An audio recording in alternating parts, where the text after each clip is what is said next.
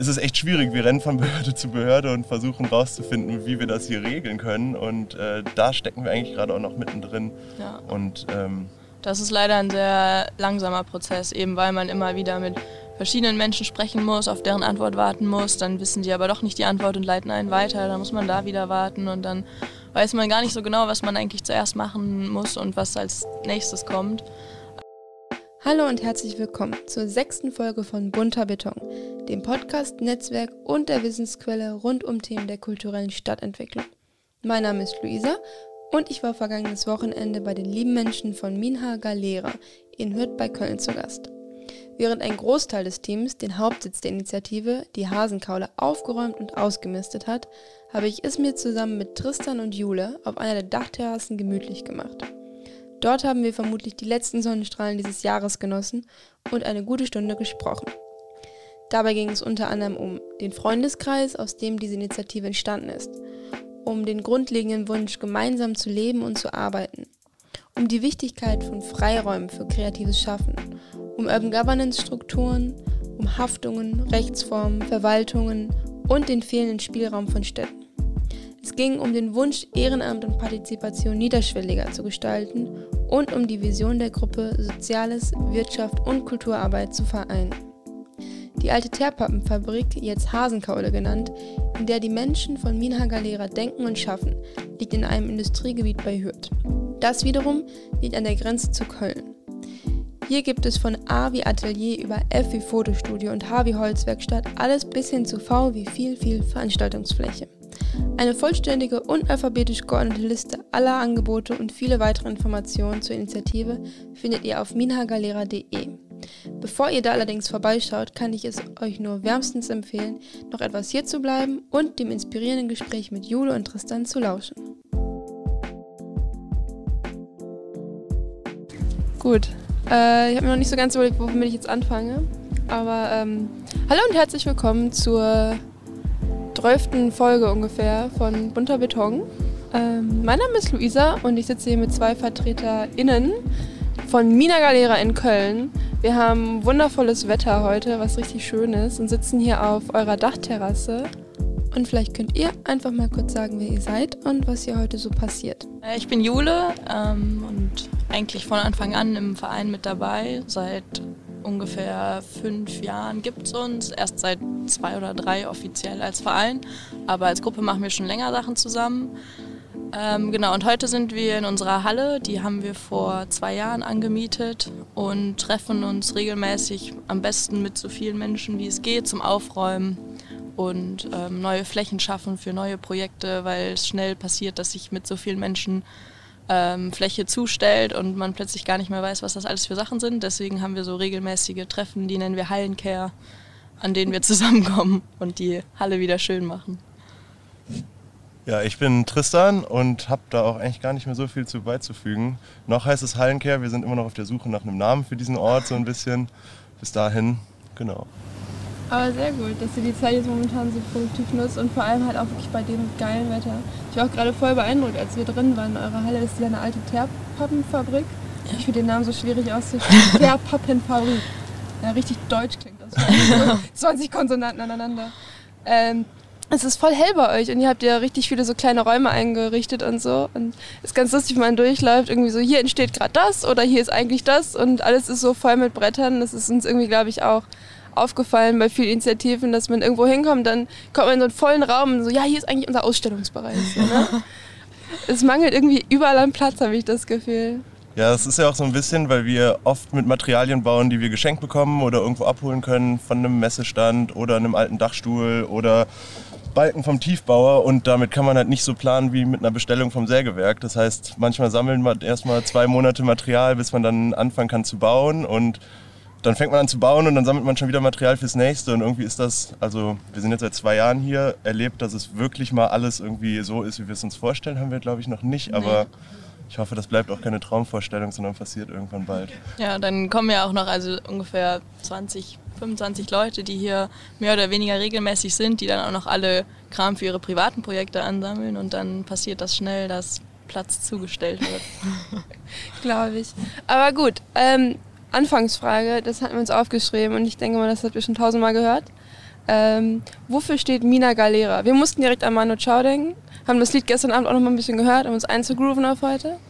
Aber ähm, ich denke mal, da steckt mehr als eine große Fanleidenschaft für Manu Chao hinter, oder? Beides. das Lied ist schon echt gut und ähm, als wir dann geguckt haben, was das eigentlich bedeutet, passte das halt auch einfach. Meine Leute, meine Crew heißt es, Galera, Galere, Boot. Und ich glaube, denke mal, das kommt so von die Bootsbesatzung oder sowas. Meine, meine Leute. Ja. Genau. Und ähm, gewählt wurde das, weil ganz ursprünglich, also viele von uns kennen sich schon viele, viele Jahre, auch seit der Schulzeit. Und ähm, der Plan war mal eigentlich nach Portugal zusammen auszuwandern und sich da ein Grundstück zu holen, zusammen zu leben, Permakultur zu betreiben. Ähm, und den Plan zusammen zu leben und zu arbeiten gibt es immer noch, aber wir sind im Moment von Portugal weg und wollen das eher hier irgendwo in der Region machen. Äh, genau, aber so hat sich der Name so ein bisschen verfestigt, weil es halt zu unseren anfänglichen Visionen perfekt gepasst hat. und eigentlich auch immer noch zutrifft. Ja, aber es ist, ein großer Wandel von Portugal und Permakultur zu Industrie und, und, Köln. Ja. ja aber es stimmt. Ja, das hattet ihr auch in unserem Vorgespräch schon angesprochen, dass das hier alles eigentlich gar nicht mit der Idee gestartet ist, wir wollen in Köln eine Teerpappenfabrik äh, ummodeln, sondern das war ja eigentlich ganz anders, so die Grundidee. Und die Grundkonstellation von Menschen war ja auch irgendwie eigentlich das Ausschlaggebende, oder?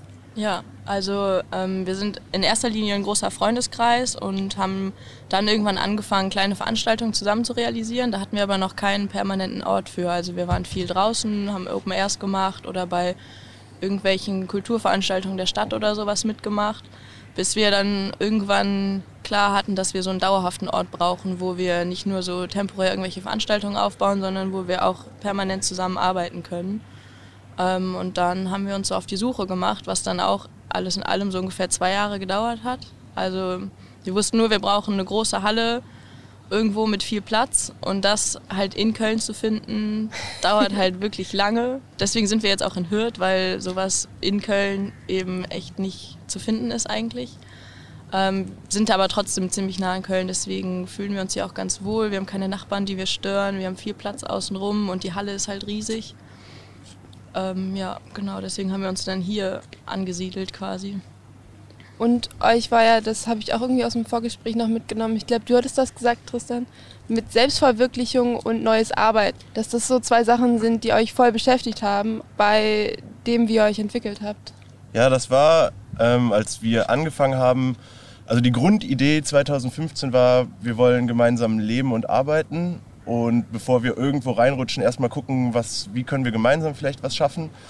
Und haben dann unser erstes kleines Wohnprojekt quasi gegründet, in einem, haben so ein äh, Industrieloft relativ günstig und schnell über Immobilien Scout gefunden in der Innenstadt und hatten da auch Platz für eine Werkstatt und ein Atelier.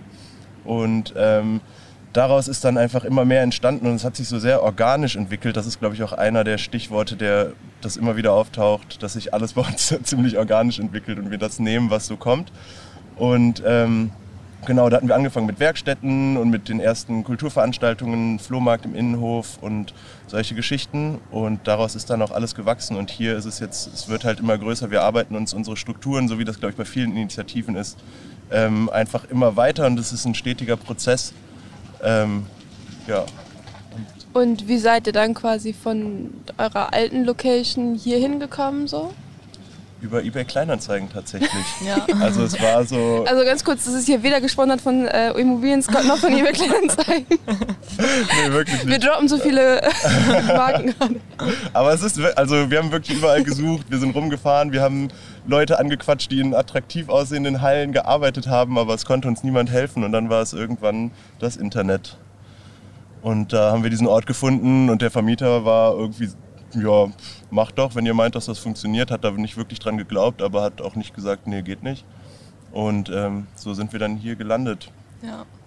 Es war auch wirklich ähm, wichtig, dann irgendwann nochmal einen anderen Ort zu finden, weil diese erste Location in der Innenstadt ist auch Wohnung. Also da wohnen ähm, zurzeit sechs Menschen von uns. Und dann wurde es halt einfach irgendwann zu chaotisch und zu voll mit Werkstatt und Atelier.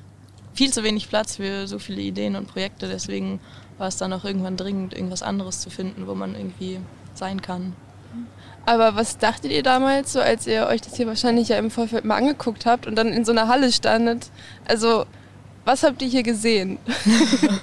ähm, ich glaube, es war vor allem der Platz. Also die Halle ist so 600 Quadratmeter groß, die Decke ist 11 Meter hoch ungefähr und wir sind reingekommen, es war komplett leer. Und ähm, da waren wir so, ich weiß nicht, eine Gruppe von acht oder zehn Menschen und haben uns hier umgeguckt, waren auf jeden Fall auch erstmal skeptisch, weil es halt nicht schön ist hier, kann man so sagen. man braucht ein bisschen, um warm zu werden mit der Umgebung. Ähm, und auch, weil wir dann zum ersten Mal uns klar wurde, dass wir so eine Verpflichtung eingehen, wenn wir diesen Mietvertrag unterschreiben. Ähm, aber ja, ich glaube, der, der Platz und die Ideen, die dann in den einzelnen Köpfen so schnell entstanden sind, dann ging es so super schnell, dass man dachte, okay, hier kann die Holzwerkstatt hin, boah, dann haben wir noch Platz für äh, eine riesen Kreissäge und dann kann hier noch das hin und äh, hier kann halt einfach alles passieren und dann hatte, glaube ich, jeder individuell so eine Einzelversion, wie er sich hier verwirklichen kann. Und in der Gruppe hat das dann so gepasst, dass wir gemeinsam gesagt haben, ja, okay, wir versuchen es, wir können das stemmen und jeder kriegt Platz, sich selbst zu verwirklichen. Und es ist halt auch wirklich Wahnsinn zu sehen, was das mit Menschen macht, einfach die Möglichkeit zu haben, was anzufangen und Ideen umzusetzen. Da passiert halt so viel mit und das ist so wichtig. Also da kam, also das war auch so ein Prozess, dass wir erst gelernt haben, wie wichtig Freiräume eigentlich sind und was das bedeutet für Gruppen, für einzelne Personen. Ähm, ja, ja, ich glaube, wir haben mit der Entwicklung unserer Gruppe, die hier dann stattgefunden hat, so auf gar keinen Fall gerechnet, weil wir dann einfach, also so der Plan war halt einfach, ja, Werkstätten hier reinbauen, Veranstaltungen machen ähm, und dann mal gucken, wo es so hinführt. Und ja, mit der Zeit haben wir gemerkt, wie, ähm, wie motiviert alle sind und wie viele Projektideen nach und nach noch dazu kamen und ähm, wie die Umsetzung dann funktioniert hat. Sowas konnte man, glaube ich, im Vorhinein gar nicht so genau planen oder voraussehen.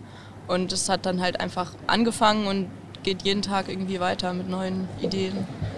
Okay, also die Ideen waren grenzenlos, aber was ich halt irgendwie auch immer noch so krass finde, ist, dass ihr ja auch alle echt viel Verantwortung dann getragen habt, als ihr dann gesagt habt, wir bauen ja, also wir bauen jetzt wirklich hier quasi drauf, so im wahrsten Sinne des Wortes. Ja, also wir haben uns viel Zeit auch als Gruppe genommen für den Prozess. Wir hatten viele Treffen, wo wir darüber gesprochen haben, wo wir über die Vision gesprochen haben, aber auch über die Sorgen und Ängste und Zweifel. Wir haben ein paar Kalkulationen aufgestellt und dann im Prinzip so lange darüber geredet, bis ähm, wir auf so einen Konsens gekommen sind, an dem wir uns alle einig waren und auch uns sicher waren, dass wir uns aufeinander verlassen können, dass das hier funktionieren kann. Also es war jetzt auch nicht so von heute auf morgen, dass wir gesagt haben, okay, hier ist viel Platz, hier gehen wir hin, sondern wir haben uns auch noch ein bisschen Zeit genommen für den Prozess in der Gruppe zu besprechen, äh, ob sich da wirklich jeder sieht und das dann so funktionieren kann. Ja, und dann ging es aber auch Schlag um Schlag. Also wir haben im Oktober, glaube ich, angeguckt. Mitte Dezember waren wir drin und Silvester hatten wir dann unsere erste Veranstaltung. Und seitdem sind halt viele von uns auch einfach nonstop hier. Es ist zwar nach wie vor größtenteils Ehrenamt. Also einige Menschen finanzieren sich durch ihre Arbeit in den Werkstätten, einfach private Arbeit. Ähm, aber alles, was hier in diesem Kontext passiert, ist Ehrenamt und trotzdem irgendwie Lebensmittelpunkt von vielen Menschen. Ja. Vielleicht könnt ihr auch noch mal ganz kurz so ein bisschen skizzieren, was für Menschen hier rumlaufen, also aus welchen Bereichen die kommen. In unseren Fragebogen habt ihr, glaube ich, viele Menschen aus vielen Bereichen oder sowas geschrieben. ja, wir dachten, wir dachten, vielleicht könnt ihr es ein bisschen konkretisieren. Also es ist wirklich also von äh, SchreinerInnen, DesignerInnen über Maschinenbau oder FahrzeugtechnikerInnen alles vertreten, Kunst. Nur Musik haben wir echt wenig, zwei, drei. Ja. Das ist echt ein bisschen schade, dass hier nicht so oft Leute rumsitzen und Gitarre spielen oder sowas. Aber sonst wirklich buntes Potpourri. Und okay, aber zu der Musik nochmal muss ich sagen, dass mir herangetragen wurde, dass hier wirklich geile Partys waren. So, also ich glaube, der Ruf führte auch so ein bisschen drüber hinweg. Ich habe eine Person in meinem Umfeld, die dann auch gesagt hat, sie war ja schon öfter mal zu Techno feiern, wohl ziemlich cool und war jetzt schon ganz gespannt, was denn noch so dahinter steckt. Und ich habe schon angeteasert, da steckt einiges hinter. Ja. im Vorgespräch war ja auch so ein bisschen eben, wurde ja klar, dass da ganz viel Werteverständnis und so zukunftsweisendes Denken, was halt Leben und Arbeiten angeht, hinterstecken. Und dass ihr das ja jetzt hier versucht, so ein bisschen auch zu experimentieren damit, habe ich so das Gefühl. Also ihr habt ja auch ganz viele Pläne noch, was hier so entstehen soll oder auch an anderen, an anderen Orten. Könnt ihr vielleicht nochmal so ein bisschen erzählen, was so vor allem dieses Leben und Arbeiten, was da so eure Vision war? Also es ist ja, wie ich gerade schon gesagt habe, das, was die Freiräume möglich machen und was daraus entsteht, ist einfach mega krass zu sehen. Und als wir das mehr und mehr verstanden haben, haben wir uns irgendwie gedacht, wir wollen mehr Räume schaffen für mehr Menschen. Wir wollen, ähm, also unsere Vision ist es hier auch inspiriert von Projekten wie dem Platzprojekt zum Beispiel, so ein Containerdorf entstehen zu lassen und eine Brücke zu schlagen, irgendwie aus Wirtschaft, Kultur, Kunst, dass man hier einfach Menschen, die eben so Gemeinschaft leben wollen, nachhaltig arbeiten und ähm, ja, Gesellschaft mitformen, dass die hier einen Ort finden, um Ideen umzusetzen und auch über diese individuelle Arbeit hinaus dann an gesellschaftspolitischen Fragen zu arbeiten, weil wir glauben, dass das halt damit einhergeht, wenn sich Menschen an so einem Ort treffen und irgendwie arbeiten, Ideen austauschen, dass dann automatisch mehr passiert. Habt ihr auch hier, so im Umkreis in Hürth irgendwie, so das Gefühl, dass hier Leute irgendwie Interesse daran haben, was hier passiert? Oder ist euer Einzugsgebiet eher so wirklich dann die Kölner Alternativszene, die dann hier rüber pendelt? Ähm, ich glaube bis jetzt, ähm, also wir haben immer versucht, ähm, alle anzusprechen, wenn wir irgendwie eingeladen haben zu Veranstaltungen und so weiter. Aber ich glaube, wenn man sich das Publikum rückblickend anschaut, waren es schon vor allem Kölner, die ähm, hier rausgekommen sind, ähm, weil ja eben auch der Platz in Köln für solche Projekte immer kleiner wird. Ähm, ich glaube, die Hürter an sich konnten wir bis jetzt noch nicht so perfekt adressieren, wie wir es aber vorhaben. Also es soll schon auch weil wir eben mitten in Hürth sind, soll es auch ein Platz sein für die Menschen, die hier direkt aus der Umgebung dazukommen und interessiert sind. Und ein paar Mal ist es auf jeden Fall auch passiert, dass hier einfach mal jemand vorbeikam, sich das angeguckt hat und auch geblieben ist oder mal immer wieder kommt. Ähm, aber das steht auf jeden Fall eher noch für unsere zukünftigen Pläne, dass wenn wir dieses Grundstück hier wirklich kaufen und öffnen können für alles, was wir so vorhaben, dass wir dann auch noch ein bisschen lokaler die Menschen mit einbeziehen können. Und dazu kommt ja auch, dass wir quasi angefangen haben hier und mussten uns erstmal zum einen unsere Darlehen zurückzahlen, zum anderen unsere ganze Infrastruktur aufbauen. Und jetzt war dieses Jahr eigentlich geplant, dass wir uns mehr öffnen, an die Politik treten und all sowas. Und dann kam Corona und hat uns da einen riesigen Strich durch die Rechnung gemacht. Und wir konnten uns nicht so öffnen, wie wir uns das vorgestellt haben. Wir hatten Veranstaltungen geplant, die auch äh, hier in Hürth die Leute mit einbeziehen sollten und wollten uns ja wirklich vorstellen so ein bisschen. Und das müssen wir jetzt noch mal ein bisschen nach hinten verschieben. oh, das klingt jetzt irgendwie so ein bisschen lockerer, als es wahrscheinlich in der Realität ist. Aber ja, es ist ja eigentlich mega spannend, weil ihr ja auch erzählt hattet, dass hier schon das eine oder andere Start-up raus entstanden ist. Und wir halt eigentlich auch in dem Industriegebiet leben. Und es ist halt so altes Arbeiten und auch alte Stadtstrukturen. Somit hier wird jetzt gearbeitet und da wird gewohnt und da ist dann Freizeit. So auf euer Konzept quasi trifft. Also es ist halt mega spannend, wie dann hier einfach so ein Generationswechsel an Stadtplanung quasi vonstatten geht. Hier passiert ja vermutlich um euch herum gar nicht so viel abends, was natürlich auch wieder geil ist, dass man hier wahrscheinlich dann keine äh, Lärmschutzbeschränkungen hat nach 22 Uhr, oder? Nee, gar nicht. Also ich glaube, es interessiert hier niemanden, was wir wann machen, mit welcher Lautstärke. Da hatten wir noch nie Probleme mit. Das ist halt ein großer Vorteil von diesem Standort hier auf jeden Fall. Das ist halt auch eigentlich ein, ja, einer der Hauptgründe, warum wir hier auch unbedingt uns verstetigen wollen, ist, weil wir sind super angebunden an Köln, wir sind sogar sehr gut angebunden an Bonn und wir haben keine wirklichen Beschränkungen, was Lautstärke angeht. Also es spricht eigentlich alles für diesen Ort und wir haben Platz. Und ihr macht ja tollen Kram und trotzdem Harvard ist ja noch. Und ja. da will ich jetzt gerne ein bisschen mehr von hören. ähm, ja, also wir haben diesen Ort geplant mit dem Wissen, dass wir Veranstaltungen machen und dass wir dadurch Geld bekommen, was wir benutzen können, um die Miete zu finanzieren, um Werkzeuge zu kaufen und so weiter. Da war unser Plan schon ganz klar darauf ausgerichtet, aber auf jeden Fall auch vor dem Hintergrund, dass das ähm, einfach eine Möglichkeit ist, wie wir das einfach und schnell ähm, jetzt im Prinzip Geld verdienen können quasi. Äh, aber wir wussten auch schon langfristig, dass wir nicht für immer dabei bleiben wollen, also dass wir nicht immer auf Veranstaltungen angewiesen sein wollen, um Geld zu verdienen, dass wir vor allem auch kleine Formate realisieren wollen, mit denen man halt normalerweise nicht so viel verdient. Also dass für so, sowas kleine Nischenprogramme und sowas war die Halle auch von Anfang an auf jeden Fall geplant. Ähm, jetzt ist natürlich Corona da, das macht alles um einiges schwieriger. Veranstaltungen sind komplett weggefallen, was für uns irgendwie Fluch und Segen zugleich ist. Also natürlich macht das alles viel komplizierter. Wir müssen uns neu strukturieren, neu aufstellen und überlegen, wie wir die Miete jeden Monat stemmen können. Aber auf der anderen Seite hat uns das auch so einen ja, riesigen Arschtritt eigentlich gegeben in die Richtung, in die wir hinwollen, dass wir eben nicht abhängig sind nur von großen Veranstaltungen, sondern dass wir auch durch die Arbeit in den Werkstätten oder durch kulturelle Arbeit über Veranstaltungen hinaus uns finanzieren wollen. Und das ist auf jeden Fall gerade noch sehr schwierig, aber wir sind auf jeden Fall auch auf einem guten Weg, auf dem wir, glaube ich, noch nicht so weit wären, wenn, ähm, wenn wir noch Veranstaltungen machen könnten. Ja, und irgendwo kam dann auch während der Corona-Zeit diese Idee der Verstetigung, worüber wir jetzt schon öfter geredet haben. Und das ist eigentlich auch eins der Hauptprojekte gerade neben dem Ausbau der Halle und den Werkstätten, dass wir versuchen, diesen Ort zu kaufen. Und da waren wir auch eigentlich schon relativ weit. Wir waren ähm, in Gesprächen mit der Trias Stiftung und das sah alles super aus, bis sich dann rausgestellt hat, dass der Boden total verseucht ist hier.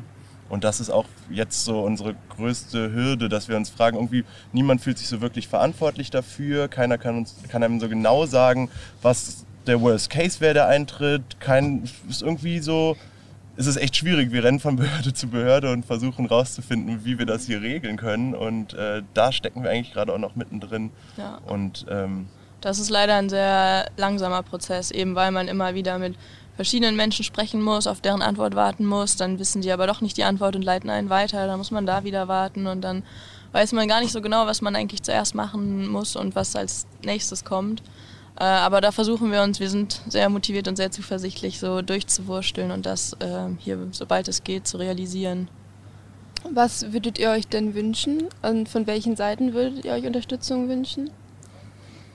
Ähm, also dass dieser Boden so extrem verseucht ist. Also man kann quasi die Verseuchung nicht rausheben. Man müsste theoretisch 50 Meter tief abgraben, um die komplette verseuchte äh, Fläche zu eliminieren. Das heißt, die, also die Stadt und die Wasserbehörde und äh, alle, die damit involviert sind, wissen das. Das ist auch seit 20, 30 Jahren schon so. Es wird hier regelmäßig ähm, Messungen durchgeführt, um die Werte zu kontrollieren. Die verändern sich aber nicht, schon eben seit diesen vielen Jahren. Ähm, und trotzdem ist es natürlich noch immer eine Frage, so was passiert, wenn sie sich dann irgendwann doch verschlechtern. So muss dann äh, ist die Gefahr, dass das die Verseuchung ins Grundwasser absinkt, dann muss an verschiedenen Stellen gepumpt werden.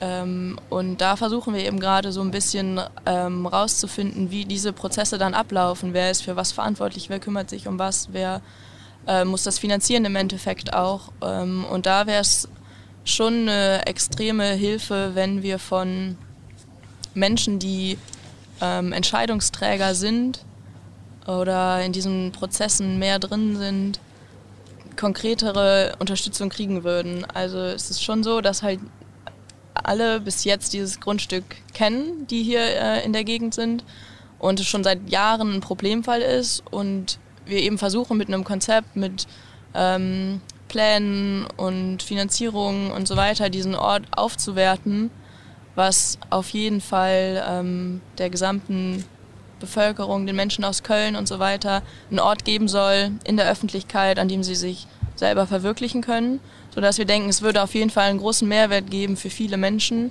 Trotzdem wird es einem an vielen Stellen dann halt schwer gemacht, allein an Informationen zu kommen. Ähm, unterstützt zu werden, ein bisschen konkretere Aussagen. Also im Prinzip denken wir schon manchmal, dass die, ähm, dass die Verantwortlichkeit für dieses Grundstück so ein bisschen hin und her geschoben wird. Und es wäre einfach mega, wenn uns gesagt werden würde von der Verwaltung oder von der Stadt, ihr tragt keine Verantwortung für den Boden. Wenn da was passiert, dann ist das, dass die Stadt das trägt oder das, weiß ich nicht, dass man da gemeinsam einen Plan macht, aber ähm, das kann uns auch niemand so genau sagen, wenn wir kaufen, ob wir dann auch, also dann sind wir mit haftbar für den Boden, aber wie hoch und wie genau und wann genau, das ist alles nicht so ganz einsichtig und irgendwie schwierig.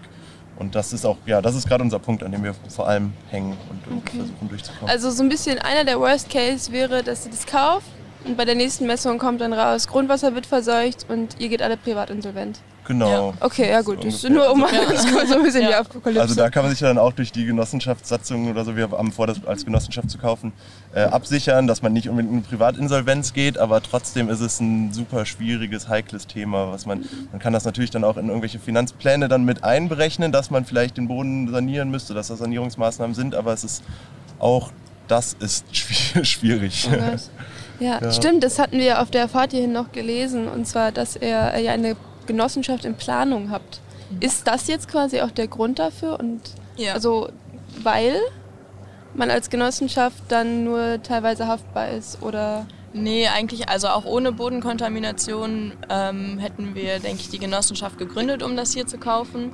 Eben weil ähm, es eine juristische Person geben muss, die einen Kaufvertrag unterschreibt und wir das hier halt als Gemeinschaft führen wollen und deswegen uns als Gemeinschaft in der Rechtsform einer Genossenschaft irgendwie am besten wiederfinden können. Deswegen hätten wir eine Genossenschaft vermutlich so oder so gewählt. Und jetzt müssen wir halt nochmal genauer gucken, wie wir die Satzung dieser Genossenschaft dann gestalten. und momentan seid ihr aber noch ein EV, ne? Ja. oder? Genau, ja. Und das quasi Genossenschaft würde es euch dann auch zum Beispiel mehr ermöglichen, ähm, Einkommen zu haben, genau. ohne das dann direkt gemeinwohlmäßig wieder zu investieren. Genau, die Genossenschaft wäre dann die äh, Verwalterin des Grundstücks. Und ich meine, das könnte man auch als GmbH machen, aber als Genossenschaft ist es demokratischer ausgerichtet und äh, Leute können Anteile zeichnen und haben damit dann auch äh, direkt ein Mitspracherecht und das hat nichts davon, äh, nichts damit zu tun, wie viele Anteile sie zeichnen oder so. Das heißt, es ist ein sehr schönes Modell, um sowas umzusetzen. Und trotz dieser ganzen Verantwortung und diesem wirklich guten Umgang mit den ganzen Sachen, dass ihr euch ja wirklich so viel Gedanken macht, bekommt ihr da ja echt nicht so viel Unterstützung. Also was ist denn so das Feedback, was ihr bisher bekommen habt? Also die, also was wir öfter festgestellt haben, wenn man an verschiedenen Stellen erklären muss, was man will und was man macht und wer man ist, dass ähm, es gar nicht so einfach ist, das äh, plausibel rüberzubringen. Also dass die Menschen in Verwaltungsstellen, in Behörden, als Politiker ähm, erstmal so richtig verstehen, wer wir sind und was wir wollen. Das, ist, glaube ich, immer wieder bei jedem Termin eine neue Herausforderung, das plausibel rüberzubringen, weil es eben sowas ja in diesen ähm, normalen, konventionellen gesellschaftlichen Strukturen so selten vorkommt, dass Menschen eben so arbeiten, wie wir arbeiten. Deswegen fängt man oft bei Null an und muss erstmal erklären, was man vorhat. Und dass man auch einen Plan hat, dass das nicht irgendwie ein Hirngespinst ist von einer ähm, Hippie-Kommune. da muss man ähm, schon viel Arbeit leisten, so auf Augenhöhe mit den Menschen sprechen zu können und wahr und ernst genommen zu werden. Ja, das ist so verwunderlich, weil es ja eigentlich so schwierig ist ja anscheinend in diesem Gelände irgendwas zu machen und das ist so ein bisschen verbrannter Boden, wie sich das so etwas aus anhört. So niemand will eigentlich so wirklich damit in Berührung sein, um bloß keine Verantwortung zu tragen. Und dann kommen ja Menschen, die sagen so, ey, wir wollen zwar jetzt nicht hier unbedingt haftbar sein, aber wir würden das Grundstück halt vorher gerne irgendwie nutzen. Ja. Es ist auch so ein bisschen Fluch und Segen, dass wir hier in Hürth sitzen. Einerseits hat man natürlich also ist man in einer Stadt, wo es nicht so viel Kulturprogramm gibt bisher. Und wir gehören auch zum Rheinischen Revier, was auch ganz interessant ist, was ähm, so Fördertöpfe angeht und so. Aber andererseits ist es halt auch nicht so ein, also Köln versucht sich auch, also schmückt sich so ein bisschen mit ihrer als Kulturstadt und mit vielen Initiativen. Und da ist, ähm, was wir jetzt von anderen Initiativen auch kennen, ein bisschen mehr möglich, während wir hier in Hürth ist, ich weiß nicht, ob da das Verständnis schon so da ist oder das Know-how über solche Orte, dass äh, der, dass das direkt verstanden wird, was das für einen Mehrweg, äh, Mehrwert bietet. Das ist dann ja. so ein bisschen die nächste Herausforderung, wenn man es dann geschafft hat, den Menschen das Projekt zu erklären und das Gefühl hat, sie haben es verstanden, dann kommt als nächstes, oh ja, super interessant, wirklich gut, weiter so. Aber da hört es dann auch so ein bisschen auf. Ja. Also Verwaltung klingt für mich immer so ein bisschen so, dass du hast dann ein Formular und nach dem gehst du dann vor und dann geht es in die nächste Abteilung und ihr ja. passt halt in kein Formular. Ja, ja, genau. So, ihr könnt, man kann nicht so diese zwölf Schritte oder wie viele es sind, ja. so mit euch irgendwie durchgehen. Und äh, deswegen will man dann lieber so gar nichts machen. Ja, ja. so kommt es uns auch immer vor. oh Mann, aber ist es also auch von allen Parteien so oder gibt es auch manchmal Politiker, so Einzelkämpfer, die dann sagen, oder Kämpferinnen? Ja, wir haben, es gibt eine Politikerin von den Grünen, die jetzt schon das zweite Mal hier war und auch das dritte Mal kommen möchte und super Lust hat, das auch mit auf die Agenda zu bringen, das Projekt. Und äh, da freuen wir uns auf jeden Fall auch äh, total drauf, die mal wieder zu sehen und hier einzuladen und ähm, hoffen, dass wir einfach jetzt ein bisschen mehr, ich meine, so lange sind wir auch noch nicht in dieser politisch, also machen wir die politische Arbeit hier in Hürth noch nicht. Deswegen ähm, kann es auch sein, dass da noch einige mehr kommen, die das vielleicht unterstützen und befürworten und da hoffen wir jetzt einfach Wenn sie es verstanden haben. Wenn sie es verstanden haben, genau. Deswegen, es war auch schade, eigentlich wollte der, wir haben uns mit dem Bürgermeister von Hürth über Zoom treffen müssen, eigentlich wollte er hier vorbeikommen, aber dann wurden die Corona-Maßnahmen verschärft und das ist dann natürlich auch schwieriger, so ein Projekt näher zu bringen, wenn man sich über Zoom trifft. Und er sitzt in seinem Büro, die Wirtschaftsförderung war auch dabei, sitzt in irgendeinem anderen Büro und wir saßen bei uns zu Hause. Das ist dann natürlich nicht das Gleiche. Ja, so einen voll. Ort muss man irgendwie auch ein bisschen erleben, um das zu verstehen. Klar. Weil man dann eben, wenn man hier ist, sich umguckt und sieht halt, was hier alles passiert oder was hier alles halt auch möglich ist. Ja. Und das ist schwierig. Vor allem eben, wenn man so, also ich meine, diese Veranstaltungsreihe ist vielleicht ein bisschen Fluch dahingehend, dass ihr sagt, ihr seid dann eben so davon abhängig und wollt ja eigentlich viel mehr auch bieten den Menschen als eben, was heißt nur, aber nur eine Party, eine coole alle sechs Wochen. Aber halt auch ein Segen dahingehend, dass ihr ja äh, dann voll die Bekanntheit habt und so ein öffentlicher Druck ist ja auch irgendwas, was halt irgendwie schon äh, Wände oder Verwaltungsstellen bewegen kann, vielleicht. Ja. Habt ihr das gemerkt, dass irgendwie dadurch, dass immer mehr Menschen hiervon erfahren, auch irgendwie vielleicht ein bisschen mehr Druck ausüben könnte? Oder eben halt nicht, weil es so sehr dann wieder nach Köln geht? Wirklich gemerkt noch nicht, aber drüber nachgedacht habe ich jetzt persönlich auf jeden Fall auch schon. Ja. ist, aber ich glaube, dafür ist auch die Reichweite jetzt noch nicht groß genug, als dass man da, weiß ich nicht, noch, auch noch nicht wirklich drüber gesprochen, ausprobiert oder so, aber ist auf jeden Fall ein Punkt, das, der interessant ist vielleicht. Auch, also man hat auf jeden Fall gemerkt, dass dem Bürgermeister, der natürlich dann schon, dass wir von der urbanen Liga erzählt haben, ein ganz anderes Ohr bekommen hat, als äh, wenn man nur erzählt, hey, wir machen dann eine Gemeinschaftswerkstatt oder sowas. ähm, genau, also das ist, das bringt natürlich auch was, klar. Weil meine, ich hatte gestern noch eine Vorlesung, meine Dozentin meinte, ähm, Deutschland ist so ein Scheineland. Und das ist halt mir dann echt bewusst geworden, wie krass wir hier in Deutschland halt auf irgendwelche Zertifikate, auf irgendwelche Titel oder sowas achten. Weil das irgendwie diese Seriosität rüberbringt, die man anscheinend sonst nicht unbedingt vermuten würde, was ja irgendwie komplett bescheuert ist. Weil man, wenn man sich ja so irgendwie nur fünf Minuten mit euch unterhält, merkt, dass da ja schon irgendwie Überlegungen sind, die ja dann wirklich auch kompatibel sind zu irgendwelchen behördlichen Strukturen. Ich glaube, das hat auch viel mit der, mit der Verwaltung und der Stadt zu tun und dass die nicht unbedingt Sachen fördern wollen, von denen sie nicht sicher sind, dass sie funktioniert. Also ganz viel dieser Initiativen laufen ja auch über eine Duldung oder so und sind Experimentierflächen. Ähm, und die Stadt ist, das habe ich mal bei einem Netzwerktreffen mitbekommen, nicht unbedingt die Initiative, die man fragen soll, also die man fragen muss, einer, wenn man ein Projekt hat, so ein Experimentierprojekt nenne ich es mal, ähm, hey, fördert uns doch mal oder so, sondern die warten eher darauf, dass andere Stiftungen oder irgendwie sowas sagen, hey, das ist ein gutes Projekt, das funktioniert. Und dann denken die, ah ja, okay, das funktioniert, da sind schon drei Zertifikate und die sind ja bei der Urbanen Liga dabei und hier und da.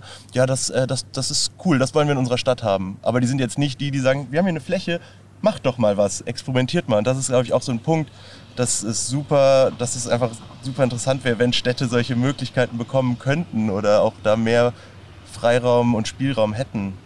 Ich glaube, Vor das allem ist bei solchen Flächen, wo man ja jetzt nicht von ausgehen kann, dass jetzt demnächst hier irgendwie, keine Ahnung, irgend so ein Großunternehmen kommt und sagt so, boah, den verpesteten Boden, den, Ja. da wollen wir jetzt was drauf bauen. Wir tragen die Verantwortung, kein Ding. So. Ja. Also was, was wäre hier, wenn ihr hier nicht wärt?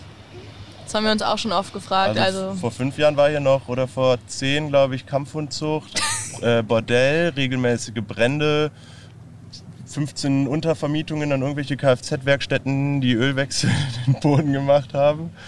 Ähm, also es war schon so ein bisschen Anarchiegelände, kann man sagen. Also wir hatten mal ein Treffen mit einer Frau, die das Grundstück so von, auf städtischer Ebene seit 30 Jahren betreut. Die hat uns halt ganz viele Geschichten erzählt, ähm, was hier früher so abging und dafür hat sich das Grundstück echt schon um 100 Prozent gewandelt, auch wenn es immer noch ein bisschen ähm, Schrottplatz, Schrottplatz Industrievibe hat, ähm, ist hier auf jeden Fall schon viel passiert. Aber ich glaube, wenn wir nicht hier gewesen wären und super viel mit aufgeräumt hätten, den Platz irgendwie ordentlich gemacht hätten und äh, uns um den Außenbereich und die Halle gekümmert hätten, ähm, ich weiß nicht, ich glaube, es wäre noch viel mehr Schrottplatz, als es jetzt ist.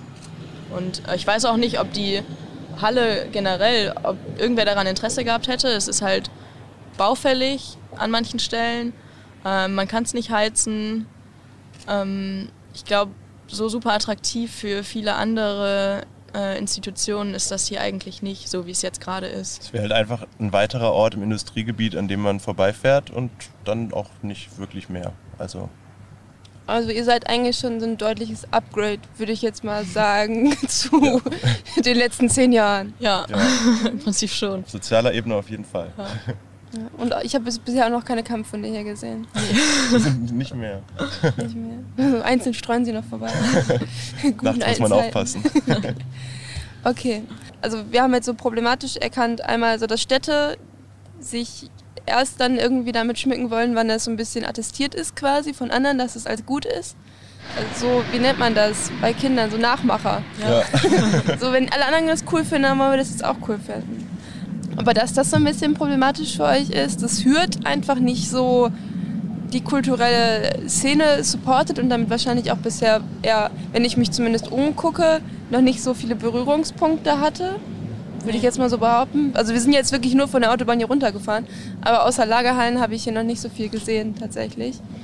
Und ähm, das ist da irgendwie vermutlich auch für die Stadt nicht so wirklich, also muss man ja auch sagen, dass die Behörden wahrscheinlich auch ein bisschen alleine gelassen werden, damit irgendwie mit solchen Fällen wie euch umzugehen. Ja. Äh, und das sind so Punkte, wo ich jetzt so rausgehört habe, dass es irgendwie auf jeden Fall sind das schon so Governance-Strukturen, ja. Wo er sagt, das sind auf jeden Fall Sachen, die uns aufgefallen sind, wo wir halt positiv betrachten würden, wenn da Wandel passiert. Ja, ja, auf jeden Fall. Es wäre eine riesen Unterstützung für uns, wenn wir einfach einen Ansprechpartner hätten auf städtischer Ebene, der uns unterstützt, der uns Fragen beantwortet, der uns mal Tipps gibt, wo, auf, also wo wir noch gucken müssen, wo wir uns noch melden müssen. So klar, ich, also wir erwarten jetzt niemanden, der uns irgendwie babysittet und komplett an die Hand nimmt. Dafür haben wir ja genug eigene Motivation und auch schon genug Pläne gemacht und Strukturen geschaffen. So wir ähm, versuchen es ja auch gerade alleine und ich glaube, es wird ähm, genauso gut passen. Es wäre halt einfach nur schön, ein bisschen das Gefühl zu haben, ähm, ein bisschen willkommener zu sein einfach, als sich um jeden Zentimeter so kämpfen zu müssen quasi. Das war ja auch genau das Thema der urbanen Liga, so Urban Governance und da haben wir uns dann auch in dem Rahmen noch mehr Gedanken drüber gemacht und es wäre halt super schön, wenn man es auch mal schafft, einfach einen runden Tisch hinzubekommen mit ein paar äh, äh, Leuten aus der Verwaltung gehört, PolitikerInnen und ähm, Initiativen und mal gemeinsam darüber quatscht, genau wie wir es jetzt tun und überlegt, mhm. wie kann man es denn machen. Das ist eigentlich, glaube ich, so das wäre das Beste, was generell so Initiativen passieren kann. Ja, genau, und auch irgendwie am zukunftsträchtigsten. Also es wird ja nicht weniger Initiativen geben und nicht weniger Menschen, die sich irgendwie zusammentun, weil sie Freifläche brauchen. Ich glaube, da ist auf ähm, ja, städtischer, kommunale oder auch auf Bundebene, das ein bisschen, wir sind ein bisschen im Zugzwang, würde ich sagen, um mit um da um am Ball zu bleiben, um zu gucken, wie sich Städte entwickeln, was passiert, welche Flächen brauchen wir, welche Menschen siedeln sich wo an. Ähm, und wie können wir dann die Qualität in der Stadt erhöhen quasi. Ich glaube, da muss sich viel verändern auf solchen Ebenen, damit eben dann Sachbearbeiter und zuständige Politiker und so ein bisschen besser wissen, wie sie damit umgehen und wie sie das jetzt integrieren können. Ja, um so ein bisschen die Angst vor allem wahrscheinlich auch einfach zu nehmen den Leuten. Ja. Also was euch ja dann anscheinend irgendwie so ein bisschen wichtiger ist als tatsächlich vielleicht sogar das Geld, ist, dass sich einfach Leute Zeit nehmen. Ja. So, also dass dann wirklich Leute hinkommen, sich das alles angucken, dass man darüber redet, dass man vielleicht irgendwie AnsprechpartnerInnen hat, die man über ein Treffen hinaus irgendwie noch anrufen kann. Ja. Also das ist ein, ein wichtiger Faktor, der, wo ihr sagt, so daran sollte vielleicht die Stadt irgendwie mal so ein bisschen schrauben. Ja. Ja, genau. Und also es ist ganz spannend, wenn du jetzt so sagst, ihr habt euch da länger noch drüber unterhalten, über so das Thema Governance. Was ist euch denn sonst noch aufgefallen, wo ihr sagt, das ist irgendwie was ist, was euch viel bewegt? Ähm, ein großer Punkt, glaube ich, davon war dann auch ähm, das Gespräch darüber, dass solche Initiativen wie wir eigentlich schon mal eine sehr ähm, homogene Gruppe sind, auch wenn man anstrebt, das auf jeden Fall nicht zu sein, passiert es halt, dass ähm, man relativ homogen ist, weil Ehrenamt so ein krasses Privileg ist. Also mhm. niemand, der ähm, irgendwie 40, 50, 60 Stunden die Woche arbeiten muss, um überhaupt überleben zu können, kann es sich noch leisten, seine Freizeit in ein Projekt zu stecken wie dieses. Und das ist super schade, weil das eben schon Menschen ausgrenzt von vornherein. die dann eben auch ihre Meinungen und ihre Ansichten nicht mit einbringen können. Das war auf jeden Fall ein Punkt, der uns auch noch länger beschäftigt hat. Wie kann man irgendwie den Stellenwert von Projekten wie diesem erhöhen, dass es nicht so ein Privileg ist, da mitmachen zu können, sondern dass es eben auch mehr Finanzierung für sowas gibt, weil wir ja nicht nur für uns arbeiten, sondern auch für die Bevölkerung, fürs Gemeinwohl. Und es wäre schön, wenn das ein bisschen mehr unterstützt wird von höheren Stellen, sodass sich eben nicht immer nur die gleichen Menschen zusammenfinden, die es sich leisten können, um sowas zu realisieren. Ja, das ist auf jeden Fall ein ganz wichtiger Punkt. Also dass es halt irgendwie immer dann doch so die weißen AkademikerInnen sind, ja. die dann hier rumhängen und das parallel zum Studium machen. Ja. Irgendwie. Also es ist halt uns auch schon öfter aufgefallen im Verein, dass wir halt irgendwie Arbeit für Menschen machen oder halt eigentlich eine Zielgruppe haben in manchen Projekten, ähm, mit der wir sonst echt wenig Berührungspunkte haben, weil wir selbst solche Leute gar nicht drin haben. Und das ist natürlich viel schwieriger, von der Außenperspektive Dinge für Menschen zugänglich zu machen, ohne deren Lebensrealitäten wirklich nachvollziehen zu können. Ja. Also es ist auf jeden Fall auch Teil des Plans, wenn wir hier ähm, mehr Raum schaffen, dass wir hier auch auf jeden Fall versuchen wollen, möglichst bunte Initiativen anzusiedeln, dass hier möglichst verschiedenstes passiert und ähm, gerade auch mit diesem, der Brücke zwischen sozialem, Wirtschaft und Kultur, dass man es da vielleicht schafft, auch einfach ein bisschen mehr Geld zu akquirieren, um Sachen möglich zu machen, die genau vielleicht Leute mit einbinden können, die sonst nicht die Möglichkeit hätten, hier mitzumachen. Aber so wirklich konkrete Pläne dafür gibt es doch nicht, weil dafür alles generell noch ein bisschen zu unkonkret ist gerade. Ähm, aber da denken wir auf jeden Fall schon viel drüber nach und fragen uns einfach auch oft, wie man es machen kann. Ich meine, wir haben auch, ich habe gestern bei dem äh, Utopia statt, da haben wir auch nochmal gehört, die stehen von dem, also haben auch dieses Problem und kennen es auch und irgendwie scheint das mhm. wirklich ein, ein Problem zu sein, dieser Initiativen. Alles, alles steht und fällt halt auf jeden Fall schon damit, ob wir diesen Ort hier in seiner Gesamtheit quasi besiedeln können, weil bis jetzt haben wir nur die Halle, da sind dann auch die Möglichkeiten begrenzt. Das Grundstück drumherum sind 10.000 Quadratmeter, die wir dann halt mit allem Möglichen bespielen wollen. Und da wollen wir auf jeden Fall auch Bezug nehmen auf die lokalen Bedingungen. Also ein paar hundert Meter von hier ist der Kölnberg, so einer der größten sozialen Brennpunkte Kölns.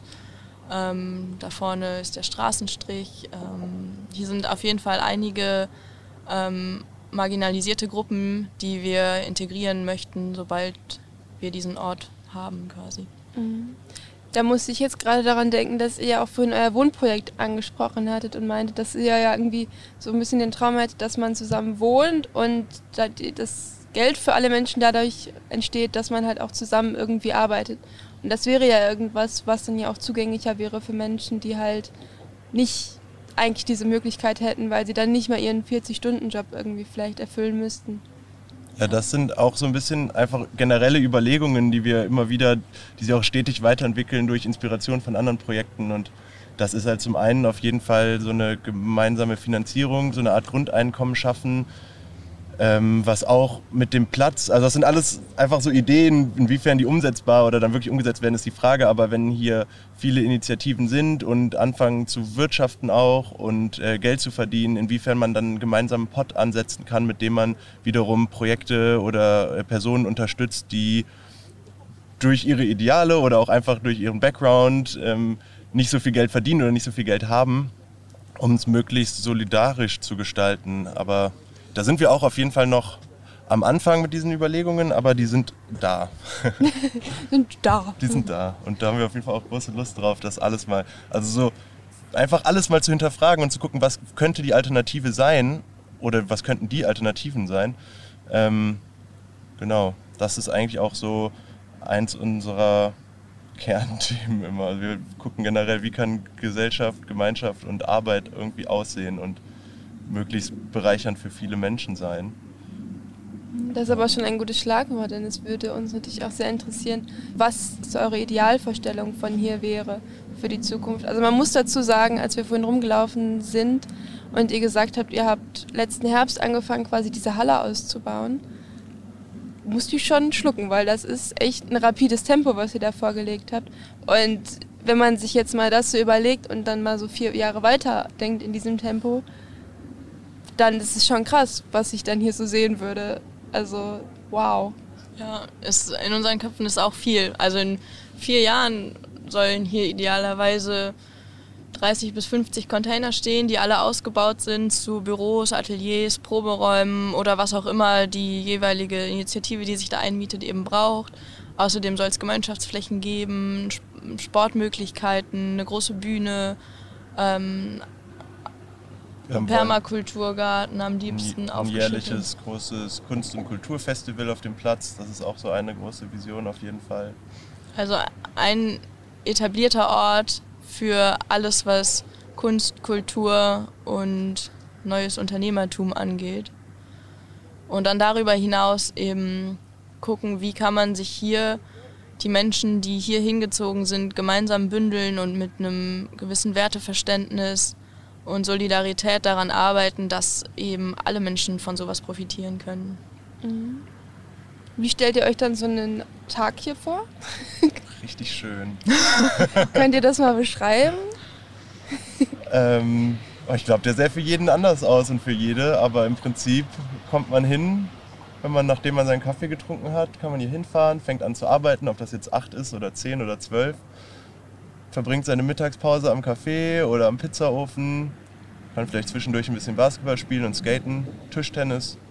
Und dann geht man wieder in sein kleines Atelier oder Büro oder Werkstatt und werkelt weiter, tauscht sich aus zwischendurch. Und im Idealfall ist dann abends noch ein geiles Konzert, vielleicht danach noch eine kleine Party, wenn es Freitag ist. das ist auf jeden Fall auch ähm, ein großen Punkt, den wir festgestellt haben, seitdem wir die Werkstätten hier haben, wie man sich gegenseitig irgendwie befruchtet. Also man lernt super schnell super viele neue Dinge, weil man einfach fragen kann, es gezeigt bekommt und dadurch entstehen wieder neue Ideen, neue Projekte und es ist so ein gegenseitiges ähm, unendliches Kompetenzen weitergeben gefühlt irgendwie. Mhm. Also das merke auch, ich bin auch seit Anfang an dabei und bin trotzdem immer wieder erstaunt darüber, dass ich in der Werkstatt stehe und ich möchte irgendwas anfangen zu bauen und dann sind da zwei Leute, die mir Tipps geben, wie ich es besser machen kann und ich denke jetzt mal, boah, ist das geil. So muss das halt auch eigentlich sein, dass man einfach miteinander wächst und sich gegenseitig Tipps geben kann die ganze Zeit und Kompetenzen austauscht. Das ist echt geil. Ja, vor allem das ist mir halt jetzt auch genau das erstmal so bewusst geworden, als diese ganze Homeoffice-Phase wieder so eingetreten ist und ich mir bei jeder Kleinigkeit so dachte, so fuck, fuck, ne, jetzt muss ich wieder irgendjemandem schreiben, dann warten, bis die Person antwortet, dann muss ich ein Meeting irgendwie noch über Zoom organisieren, dann muss ich gucken, dass mein Internet endlich mal wieder funktioniert. So, und dann kann ich diese drei kleinen Fragen vielleicht stellen, so statt einfach wirklich so meine Kopfhörer abzusetzen, mich umzudrehen und mit der Person direkt zu drehen, wie es halt vorher war. Und es beschleunigt halt einfach so krass irgendwelche Prozesse. Und die Hemmungen sind halt auch wirklich viel kleiner, wenn ich weiß, ich muss nur eine Tür öffnen, um jemanden irgendwas zu fragen oder irgendwas zu starten, statt ich muss jetzt irgendwie, keine Ahnung, fünf Mails versenden. Ja. Und dann noch eine Doodle-Liste erstellen, um oh scheiß Termin zu finden. So, das ist halt so viel Aufwand. Und hier deswegen wahrscheinlich auch euer rasantes Tempo, weil es halt einfach alles so kurze Wege sind. Ja, voll. Und es ist auch einfach so motiviert zu sehen, was so jeden Tag passiert da, also wenn man dann irgendwie drei Tage nicht hier war und sieht, okay, der halbe Raum ist fertig gebaut worden, denkt man sich sehr, okay, krass, dann baue ich ihn jetzt ganz fertig, weil es muss halt weitergehen. Also das ist dann auch immer auf jeden Fall so eine Motivationsspritze, wenn man sieht, was andere alles so machen, kriegt man viel mehr Lust, auch aktiv zu werden. Glaube ich. Vor allem dann halt auch in der Gruppe zu arbeiten, statt alleine. Ja, so. genau. Also man macht sich ein bisschen Mucke und dann geht's halt los irgendwie. Ja. ja. Voll schön. Okay, euer Tag klingt super. Dann komme ich in vier Jahren wieder vorbei. Gerne früher. ich überlege gerade, was unsere anderen zwei Fragen für das Ende waren. Könnten nochmal das Magazin sonst auch. Ah, das war ja auch noch, das hatte ich eigentlich mir überlegt für die Zukunftsfrage, genau. Könnt ihr das noch gerne ergänzen? Genau, also das ist so ein bisschen auch aus der Corona-Krise entstanden. Ähm, wir hatten eigentlich überlegt, wie ich auch vorhin schon erzählt hatte, dass wir uns dieses Jahr öffnen wollten und äh, mehr Kulturveranstaltungen, mehr mit der Stadt und so. Und das hat dann alles nicht so gut funktioniert und unsere eine große geplante Kunstausstellung wurde dann aber einfach in den digitalen Raum übertragen und wir haben unser erstes Miniasin, unser partizipatives Online-Magazin an den Start gebracht, wo wir einen Open Call gestartet haben und einfach gesagt haben, Leute, schickt uns eure Sachen über von Musik, Videokunst, über Fotografie, gemaltes, war für alles Platz. und haben 40 Einsendungen oder knapp drüber erhalten. Und dann gibt es diese AG bei uns, die dann äh, gelayoutet hat, alles zusammengefasst ähm, und genau die Website erstellt. Und daraus ist auch so ein bisschen die Idee entstanden, mehr sowas zu machen, mehr Agenturarbeit, Mediensachen, mediale Sachen. Mediensachen, so wie die jungen Leute das ja nennen. Wie die das nennen.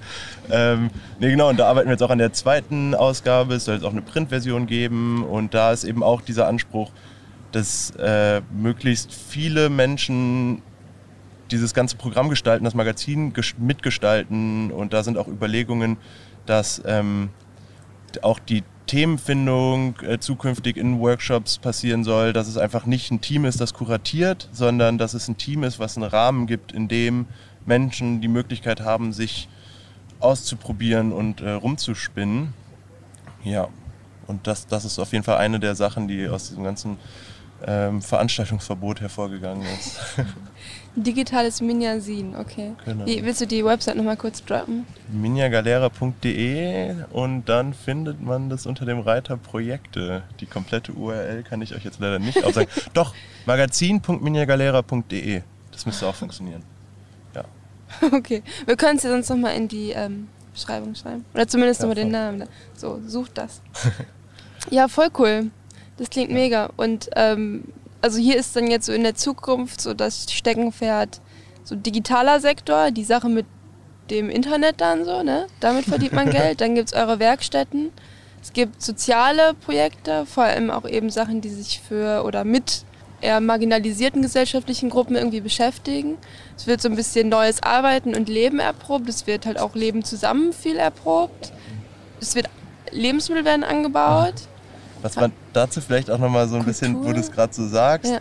ähm, auch, also wir sind ja momentan alle im Ehrenamt, aber wir haben auch die Vision einfach von den Sachen, die wir hier machen, leben zu können, um eben weiterhin die Sachen zu machen, die wir eigentlich machen wollen, diese sozialen mhm. Projekte und äh, Kulturveranstaltungen und sowas.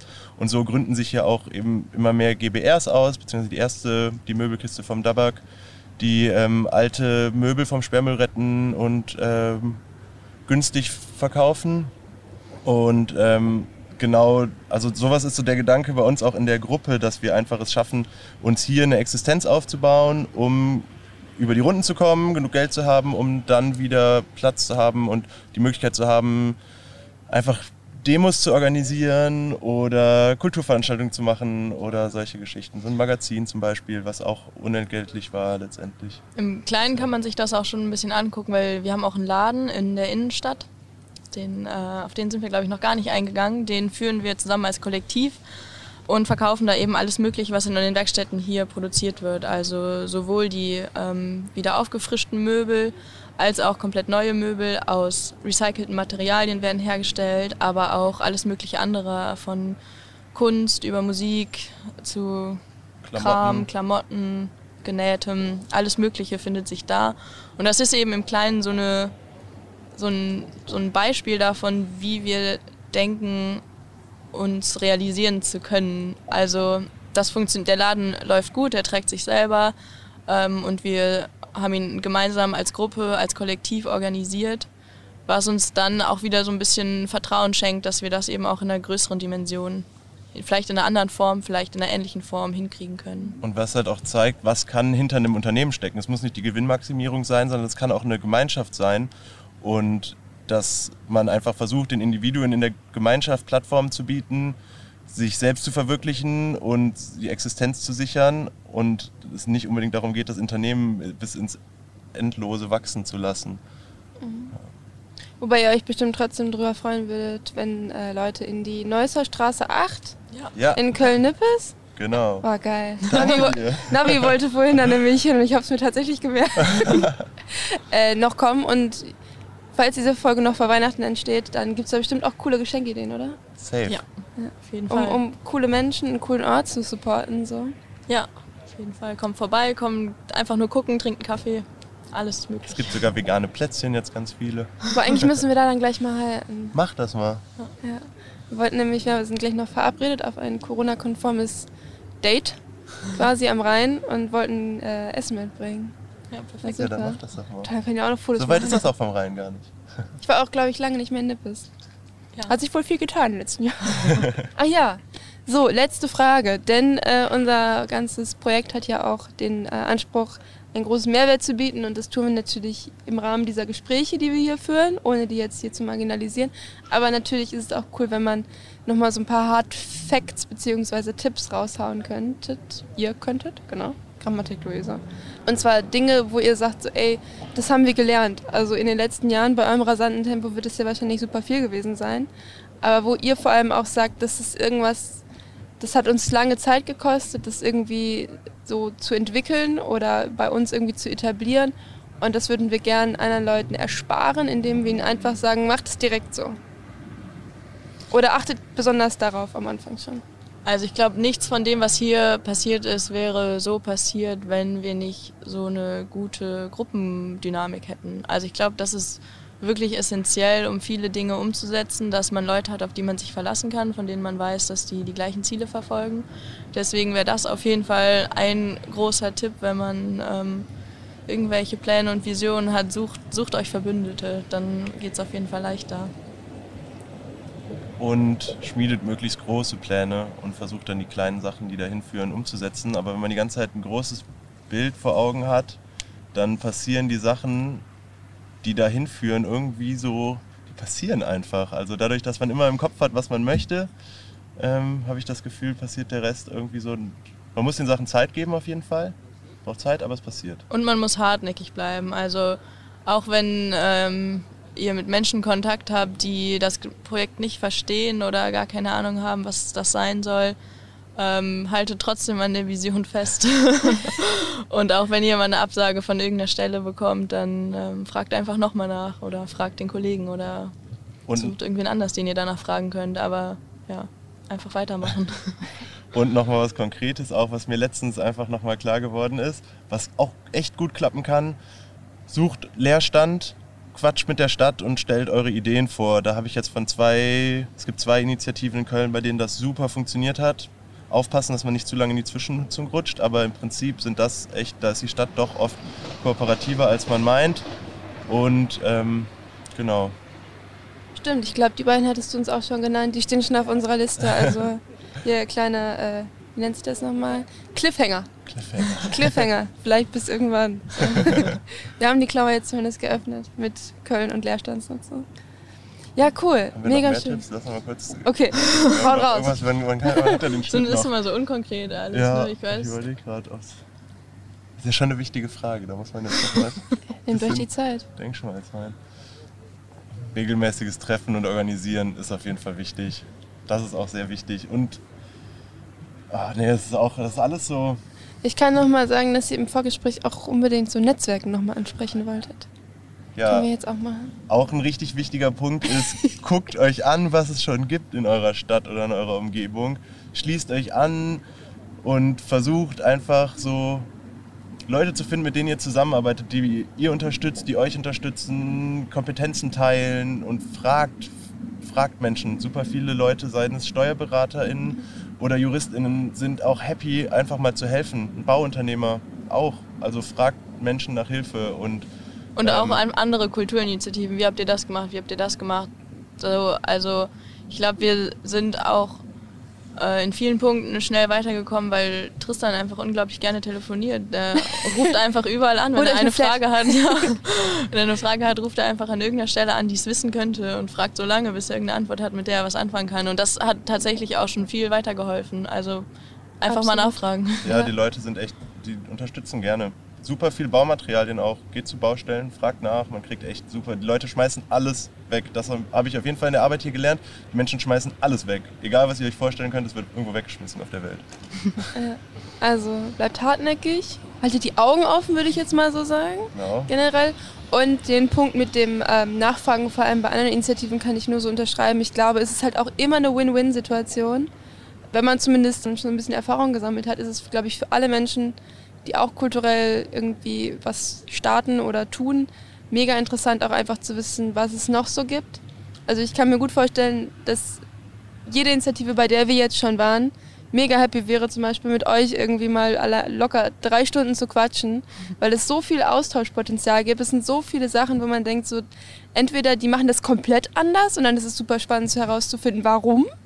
Oder sie haben genau die gleichen Probleme schon mal gehabt und es ist total spannend zu hören, wie sie es gelöst haben. Also ich glaube, dieses Netzwerken auf kultureller Ebene ist mega wichtig. Vor allem, wenn es dann eben auch so in die Richtung geht, Kontakt mit Behörden oder bürokratischer Aufwand und so, weil das irgendwie etwas ist, wo wir ja auch in der urbanen Liga gemerkt haben, wo es immer wieder so an den gleichen Dingen hapert oder die gleichen Richtlinien sind, die einem im Wege stehen und so. Und ähm, so, um uns mal einen kleinen Spoiler abzugeben von unserem Podcast, ist es ja auch uns irgendwie ein Anliegen, vielleicht mal in behördliche Strukturen reinzugucken, dass auch die irgendwie, ähm, auch die so ein bisschen mehr geschult werden im Umgang mit solchen Sachen, also mit solchen Projekten wie euch, damit es dann irgendwann auch das Formular gibt für die kulturelle Initiative, die Arbeit und Lebensmodelle praktiziert und in vier Jahren so einen Tag haben möchte, wo es dann auch die zwölf Schritte gibt, wie man genau solchen Menschen helfen kann, ähm, damit sowas wie diese Orte hier in der Zukunft noch viel schneller und mehr entstehen können. Und das wäre natürlich wünschenswert. Denn irgendwann werden diese ganzen anderen Lagerhallen hier wahrscheinlich auch einfach wegfallen. Und dann ist hier halt super viel Brauchfläche. Und die gibt es ja im Ruhrgebiet zuhauf. Und äh, es wäre ja voll schön, wenn es so ganz viele kleine Mina Galeras hier gäbe. Das fänden wir auch schön. Ja. Und euer Podcast macht auf jeden Fall auch schon super, also macht genau das, worüber wir gerade geredet haben. Wir haben uns die äh, Folgen auch angehört und es war so viel Bereicherndes dabei und auch über Initiativen erfahren, von denen wir vorher noch nie gehört haben. Und sowas ist einfach echt cool und wichtig. Danke ja. auch dafür. Oh, gerne. Habt ihr noch irgendwas, das euch auf der Seele brennt, was ihr loswerden wollt? Irgendwelche Aufrufe? Bildet Tipps? Banden. Bildet Banden. nee, eigentlich nicht, glaube ich. Sehr schön. Okay. Da bin ich jetzt ganz gespannt, was so in der letzten Stunde drin schon alles gerissen wurde. äh, und wir, wir gucken uns so ein bisschen um. Ich danke auf jeden Fall für dieses Gespräch. Setzt gleich die Musik ein, dann sage ich noch irgendwas. Und dann hören wir uns ganz bald wieder. Danke, Jule. Danke, Tristan, für die Zeit. Danke dir. Danke. Das war es auch schon mit der sechsten Folge von Bunter Beton. Wir hoffen, es hat euch gefallen und ihr konntet einiges an Wissen, Anregungen und Inspiration aus diesem Gespräch mitnehmen. Wir sind auf jeden Fall super begeistert von der Initiative und all den coolen Leuten, die dort arbeiten. Falls ihr noch ein paar visuelle Eindrücke zu diesem auditiven Beitrag sehen wollt, könnt ihr entweder auf unserer Website bunterbeton.org vorbeischauen oder direkt bei Minha Galera auf der Website oder auf ihrem YouTube-Channel. Außerdem würden wir uns über Nachrichten und Anregungen von euch sehr freuen. Schreibt uns also gerne, abonniert unseren Podcast und folgt uns auf Instagram, um dort auch weiterhin auf dem Laufenden gehalten zu werden. Als letztes geht noch ein Dank raus an Soziokultur NRW und das Ministerium für Kultur und Wissenschaft des Landes NRW für die finanzielle Unterstützung. Außerdem danke an Mel Wilken für die coolen Illustrationen und Melf Zeimer für den Player auf unserer Website. Mir bleibt jetzt nicht mehr zu sagen als bis zum nächsten Mal.